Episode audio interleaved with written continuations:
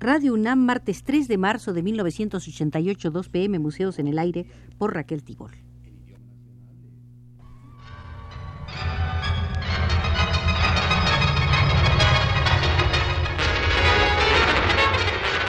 Radio UNAM presenta Museos en el Aire. Un programa a cargo de Raquel Tibol, quien queda con ustedes.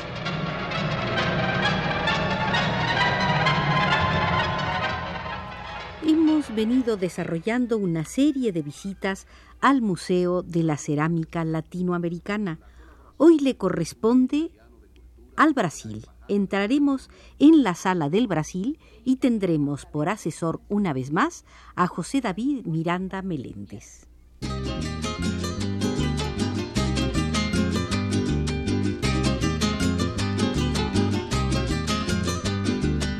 Te busco en la mañana cuando despierto y mis manos no encuentran. La cerámica en Brasil tuvo su origen en los pueblos que habitaron el país durante su pasado precolombino. La producción cerámica de Marajó y Santarém, entre otros, constituyen magníficos ejemplos de alto desarrollo alcanzado durante este periodo. Con la llegada de los portugueses a principios del siglo XVI, se introdujeron nuevas técnicas alfareras europeas que junto a la mencionada herencia precolombina y la influencia oriental que trajeron consigo los inmigrantes japoneses a principios del siglo XX, configuran el panorama de la cerámica brasilera actual. Esta se manifiesta en cuatro vertientes principales, la indígena, la popular, la industrial y la artística. La producción alfarera de los pueblos indígenas del Brasil aún sobrevive gracias a los esfuerzos de algunos organismos como la Fundación Nacional del Indio. Entre los pueblos que conservan su cerámica tradicional encontramos dos variantes principales. Aquellos que habitan y mantienen su producción dentro de las reservas controladas por la Fundación Nacional del Indio y los que coexisten y producen en las áreas dominadas por la sociedad brasilera. Entre los primeros, como los indígenas del Alto Xingu, por ejemplo, la producción está destinada primordialmente al consumo interno, por lo que su cerámica apenas ha experimentado influencias ajenas a su estética tradicional. En los segundos, como los indígenas eh, Carajá, la producción está destinada a proveer las demandas del comercio urbano y el turismo. La alfarería de estos grupos ha experimentado grandes cambios determinados por los patrones de gusto de la sociedad dominante. La cerámica industrial en Brasil se origina a partir del siglo XVI, con la producción de ladrillos, tejas y azulejos decorativos. La industria de ladrillos y tejas aún sobrevive por ser estos materiales necesarios para la producción de viviendas. Por el contrario, el uso de azulejos decorativos en los revestimientos arquitectónicos ha desaparecido casi por completo. Durante la década de los años 30, Jorge Colaco trató de rescatar con muy poco éxito esta antigua tradición por medio de monumentales murales históricos.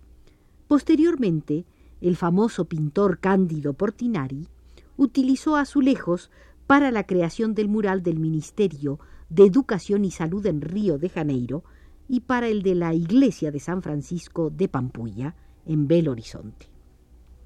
Portinari logró rescatar con relativo éxito el gusto por los azulejos decorativos, aunque jamás con la popularidad que lo caracterizó durante la época colonial. Si no está en mi ventana, ¿dónde estará? Que no viene. Ah.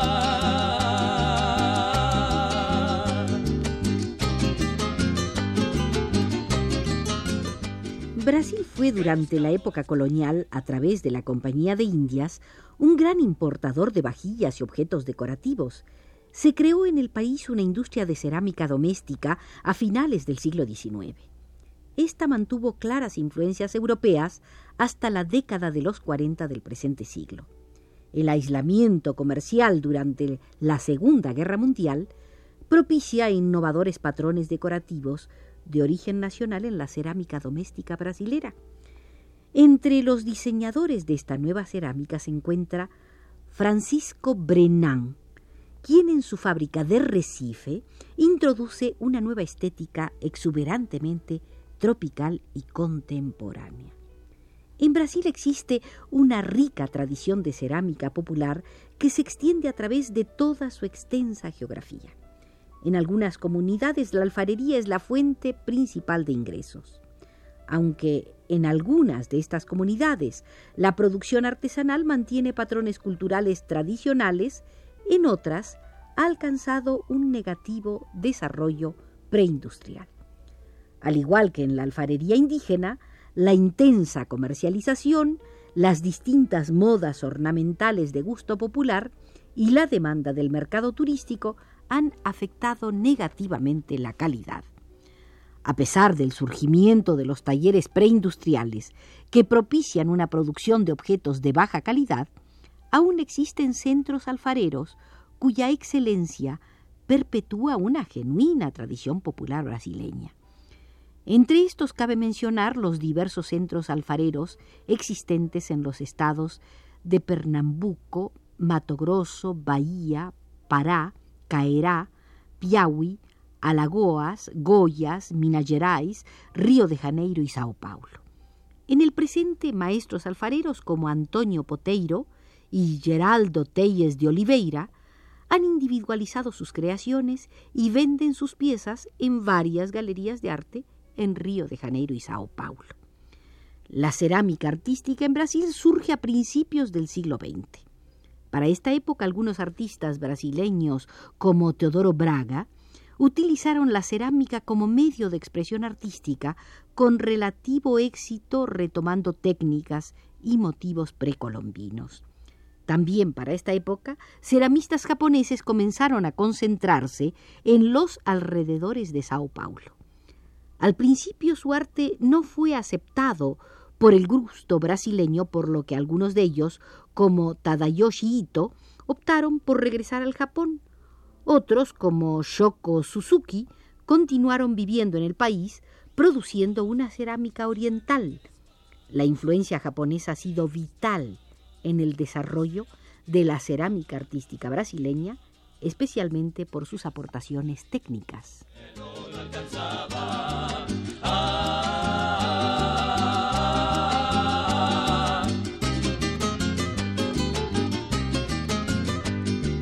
Cuando mi canto te daba parecías una hoja que tiembla por la mañana cuando el rocío la moja. Ahora tengo en mi No fue hasta después de la Segunda Guerra Mundial que la cerámica realmente se popularizó en la comunidad artística del Brasil. Entre los artistas que utilizaron el medio para las décadas de los años 50 y 60 se destacan la estadounidense Margaret Spencer, la alemana Elisabeth Norbiling y el italiano Gastone Novelli. Durante la década de los 70, artistas como Hartwig Buchart y Heli Heil de igual modo trabajaron la cerámica como medio de expresión artística. Actualmente, la cerámica ha logrado alcanzar un sitial de importancia dentro de las artes plásticas brasileñas. La crítica de arte y los museos han comenzado a romper con los prejuicios elitistas que visualizan la cerámica como arte menor. La aceptación del barro como medio de expresión artística es evidente en los salones nacionales de artes plásticas. A pesar de que se presenta un panorama brillante y prometedor, los coleccionistas serios de cerámica artística no figuran en igual proporción a los coleccionistas de cerámica precolombina y popular. Por otro lado, el poco interés de las galerías en exponer obra artística en barro no propicia el auge de este medio. En muchos casos, la situación económica dificulta al ceramista el contacto con los otros centros alfareros mundiales y la participación en concursos internacionales se ve afectada por las mismas circunstancias. Celeida Tostes es una de las más importantes artistas de vanguardia del Brasil con su consistente uso del barro y su renovadora actitud conceptual, ha logrado imponer la cerámica en los eventos de mayor importancia en el Brasil, logrando conseguir a lo largo de su trayectoria artística el reconocimiento general de la crítica, así como numerosos premios nacionales. Desde sus primeras obras en barro, la artista manifestó su actitud conceptual ante el material, como quedó documentado en su libro Pasagem. Esta publicación recoge su obra de 1979, en la que el artista, bañada en barro líquido, se introdujo dentro de una enorme vasija que luego fue cerrada por dos asistentes.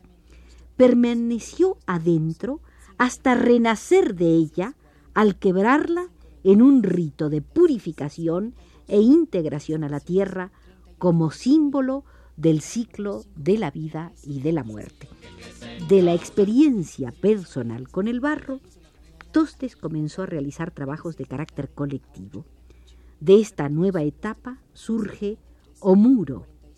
Esta obra monumental fue construida por Tostes en un parque de la ciudad de Río de Janeiro con la ayuda de 100 personas provenientes de zonas marginadas, de artistas plásticos, estudiantes y público en general.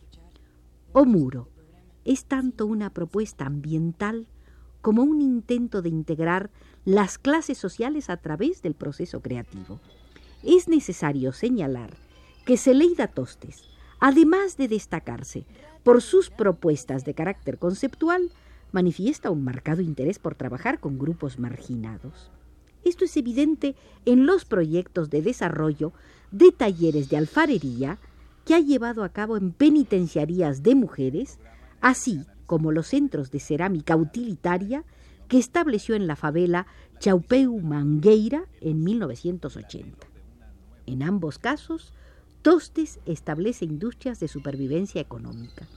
A la vez, realiza labor docente en la Escuela de Artes Visuales del Parque Laje en Río de Janeiro desde 1978, donde ha formado artistas que utilizan, al igual que ella, la cerámica como medio de expresión.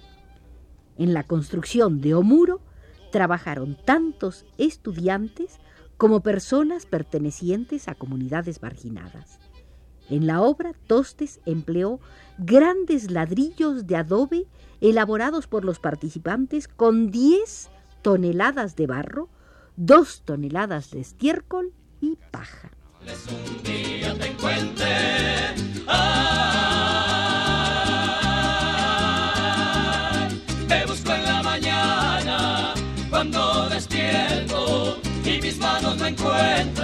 Con la visita a la sala brasileña, terminamos la quinta visita al Museo de la Cerámica Latinoamericana.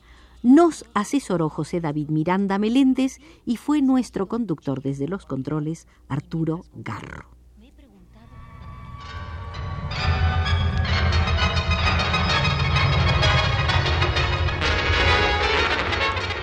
Radio UNAM presentó Museos en el Aire.